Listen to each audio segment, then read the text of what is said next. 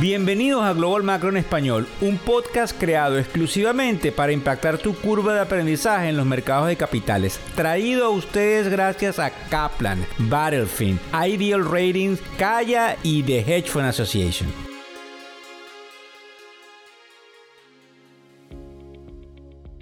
De abril del año 2023. Aquí estamos nuevamente. Buenas noches, buenas tardes o buenos días. No solamente eh, dependiendo de la hora en la cual nos sintoniza, sino desde el lugar geográfico en donde te pegas a este podcast Global Macro Hoy, donde comprendes cómo en materia económica hay algo que te afecta directa o indirectamente. Pasando al grano, vamos a tocar el tema petrolero nuevamente el día de hoy, lo que sucede hoy día martes 4. Vamos a tocar el tema de lo que sucede con algo que en inglés se llama el JOLTS Report que es el Jobs Opening and Labor Turnover, no el Job Report, que es el que sale probablemente el próximo viernes, también se los vamos a decir acá, y también lo que eh, lamentablemente eh, dice el presidente de JP Morgan con respecto a la economía, además de lo que dicen sus analistas con respecto a lo que nosotros llamamos el real estate commercial, que fundamentalmente son los bienes y raíces comerciales. Ahora, en última hora tenemos el hecho, como se los decía hace unos segundos atrás, de que el non-far payroll, que es como se llama el jobs report, el, reporte del trabajo, sale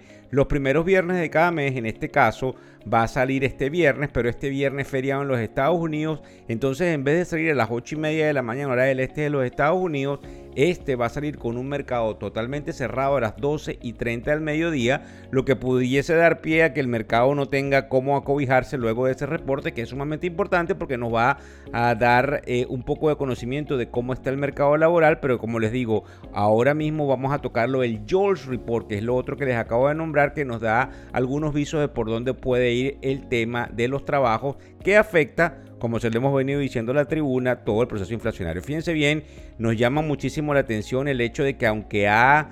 habido eh, este auge con este recorte petrolero por parte de la Organización de Países Exportadores de Petróleo, el petróleo pareciera haberse estancado luego de que, como les vamos a decir en el podcast de hoy, estuviésemos escuchando algunas de las dimensiones importantes de lo que dice Jamie Dimon, que no es nada más ni nada menos que el presidente del banco más importante del mundo, como lo es el banco estadounidense JP Morgan, JP Morgan. Fíjense bien, el petróleo, y aquí es muy interesante porque lo vemos otra vez en la, digamos, en la cadena de los 80 dólares por barril, el petróleo se había ubicado en algún momento por debajo de los 70, tocando los 68 y algo, y otra vez está en los niveles de 80, pero hoy no ha subido considerablemente producto de esos temores que pudiésemos tener desde el punto de vista de recesión. La otra cosa que nos llama la atención para aquellos que están tratando de preguntarse qué deberían hacer en materia petrolera o por dónde van los precios, porque recuérdense, dentro de la tribuna hay gente que nos escucha que en algún momento tiene algunos asesores de inversión, tienen portafolios de inversión, esos portafolios de inversión están invertidos en eh, todo lo que tiene que ver con el tema de la energía en alguno de sus, digamos, eh, eh, posibilidades dentro de esa torta de inversión. Imagínense una pizza con diferentes cuadritos, diferentes triángulos, y que un triángulo eso es el sector de energía, pues indudablemente para los que creen que el petróleo va a subir, es muy probable que tengan que tomar en cuenta lo siguiente. Primero, los múltiplos de las compañías están sumamente bajos. Los múltiplos de la compañía son las veces en las cuales se multiplican o las ganancias por acción o la facturación de la compañía, esos múltiplos están sumamente castigados, es probable que eh, sea por alguna razón, digamos, histórica. Creo que estábamos tocando también en alguno de los vehículos que les llevamos de información financiera el hecho de que el petróleo ha venido, eh, digamos, decreciendo en términos de precio desde hace muchísimos y muchísimos trimestres. Entonces es bien importante que estos múltiplos están por debajo. Pero sin embargo nos llama mucho la atención el hecho de que la reserva petrolera de los Estados Unidos, la reserva estratégica, en algún momento tiene que volver a llenarse de petróleo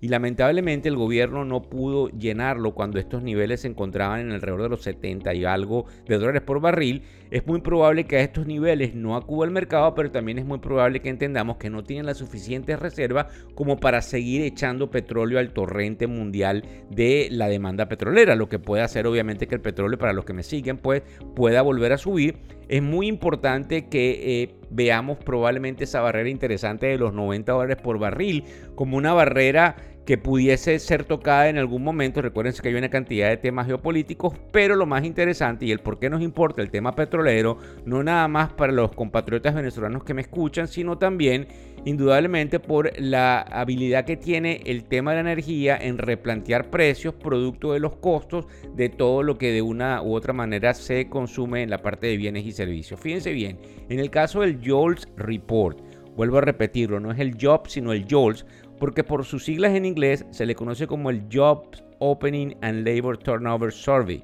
Obviamente yo no lo pronuncio perfectamente en inglés porque como digo soy latino como todos ustedes, pero lo interesante de ese número que eh, salió el día de hoy es el hecho de que las oportunidades de trabajo en los Estados Unidos han caído hasta en un 6%, es decir, habían alrededor de 11 millones de trabajos disponibles, por lo menos eso dentro de lo que de una u otra forma lleva este reporte, eso cayó a que tengamos tan solo 9.93 millones aproximados de, trabajos disponibles, lo que da una caída del 6%. ¿Por qué esto es importante e interesante? Por el hecho de que cuando nosotros explicamos aquello de la curva de Felix, a menor cantidad de empleo, menor presión inflacionaria, porque tienes menor demanda agregada persiguiendo potenciales bienes y servicios, y es algo también que desde el punto de vista psicológico es muy interesante. Pero también tenemos que definitivamente nombrar en la tribuna de que para que nosotros podamos ver una recesión, nosotros vamos a tener que estar observando este, este digamos, paso eh, eh, a priori que tiene que ver con todo el proceso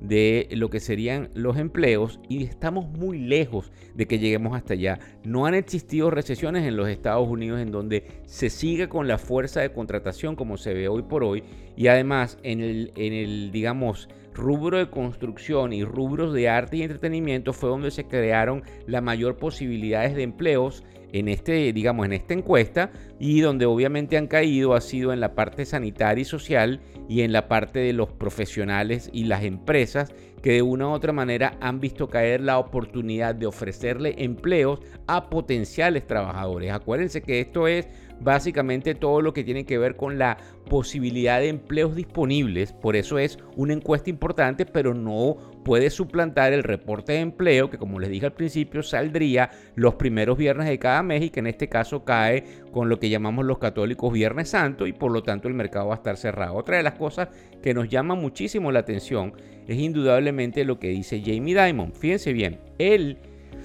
en una carta que le pasa a lo que serían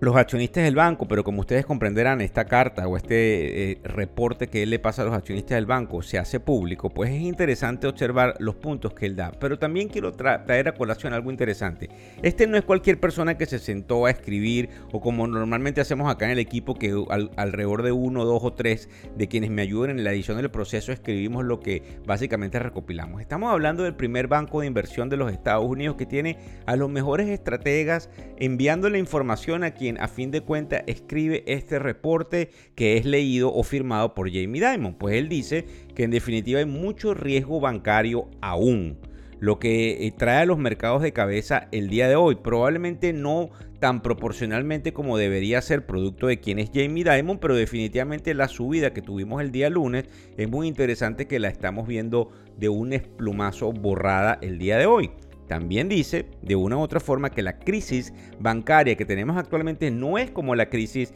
del 2008 y que en definitiva el proceso del gasto o el consumo de los Estados Unidos, que es uno de los, digamos, pilares fundamentales de la economía, se mantiene sumamente eh, robusto, al menos para este, cuando lo hicieron el reporte para el sábado primero de abril, y que ellos creen, obviamente en JP Morgan, de que probablemente es para finales de año o principios del próximo que nosotros vayamos a ver una merma en ese consumo estadounidense, donde también estiman que por lo que sería la desglobalización, es decir, ya no vamos a contar con el mundo totalmente globalizado donde se producen bienes y servicios en otros lugares, sino más una nacionalización, eh, una vuelta al patriotismo, como diríamos por allí. Eso va a generar algunos temas inflacionarios producto del encarecimiento de la mano de obra en nuestros propios países de origen. Ahora bien, él también considera que el riesgo de aquello que, que fue el dinero económico con respecto al Banco Central durante muchísimos años, no solamente el de Estados Unidos, sino los bancos europeos, pues ha creado una distorsión en la economía, pero que lejos, y esto es lo positivo, lejos de preocuparse por lo que ellos pudiesen tener en el eh, mediano plazo, él ve un crecimiento exponencial en los Estados Unidos, lo que va a ayudar a sacar de la pobreza a muchos de los estadounidenses y hay una permeabilización, oíganlo bien, para la América Latina, algo que es sumamente positivo por las capacidades comerciales y de intercambio, valga esa redundancia, comercial entre lo que es América del Norte y América del Sur. Dice que lejos de, preocuparse por la inflación y potenciales altas tasas de interés, porque es lo que están pronosticando, le preocupa más ciertos eventos geopolíticos. Por eso es que hay que prestarle tanta atención a lo que sucede en Rusia con Ucrania y obviamente a lo que puedan hacer los chinos dentro de su geografía en lo que sería el, el suroeste o sureste asiático y lo que puede pasar inclusive con Taiwán. También, indudablemente, observa que en el negocio bancario viene mucha competencia, por eso que se llama el fintech y también con compañías como Walmart y Apple que en definitiva están entrando al negocio bancario, producto de que tienen la audiencia, tienen digamos a los consumidores del lado de ellos también hace algo bien interesante que es nombrar el problema hipotecario que hay en los Estados Unidos donde probablemente los bancos se han venido saliendo del financiamiento hipotecario y que eso lo ve como algo muy difícil de sobrellevar para que la clase media pueda obtener casas, lo que probablemente es interesante estudiar en cualquier modelo económico, además de que dice que en definitiva el capitalismo va en creciendo y que eh, algunos que le tiran piedras al sistema probablemente se verán, eh, digamos, forzosamente eh, evidenciados en un proceso de realidad cuando observemos que desde el año 1900, por ejemplo, 96,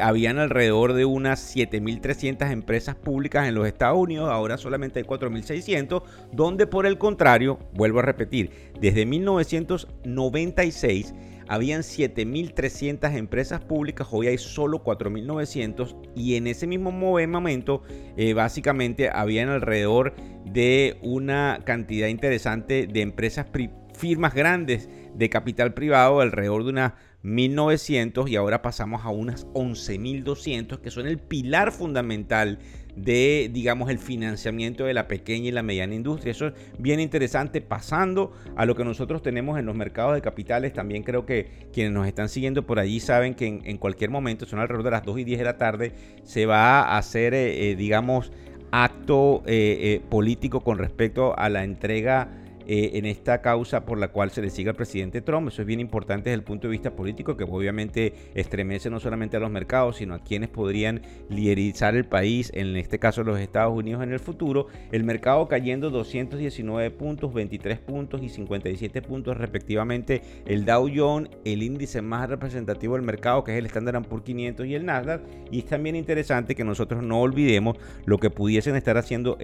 los bonos, que es como llamamos nosotros el general que estaría ubicándose obviamente en alrededor del 3.35%. ¿Por qué es importante? Porque este bono se viene moviendo en sintonía de que pudiese haber un recorte de tasas de interés, pero ese recorte de tasas de interés es obviamente por lamentables condiciones recesionarias, que es lo que nos está indicando este papel. Además de que cuando este papel se pone en estos niveles, como también el sargento, como llamamos el bono de dos años, por debajo del 4%, Obviamente las curvas están invertidas. Se supone que el papel a 10 años rinda por encima del papel a 2, pero el papel a 10 años está en 3.35 y el papel de 2 años ya ha venido cayendo. Estaba por encima del 5% de rendimiento, ha venido cayendo para ubicarse la mañana de hoy por debajo del 4%. Esto pudiese denotar algún tiempo de recesión, lo que nos hace tener que advertirles que probablemente en el mercado de capitales pudiesen venir algunos retrocesos que lejos de asustarlos se pudiesen convertir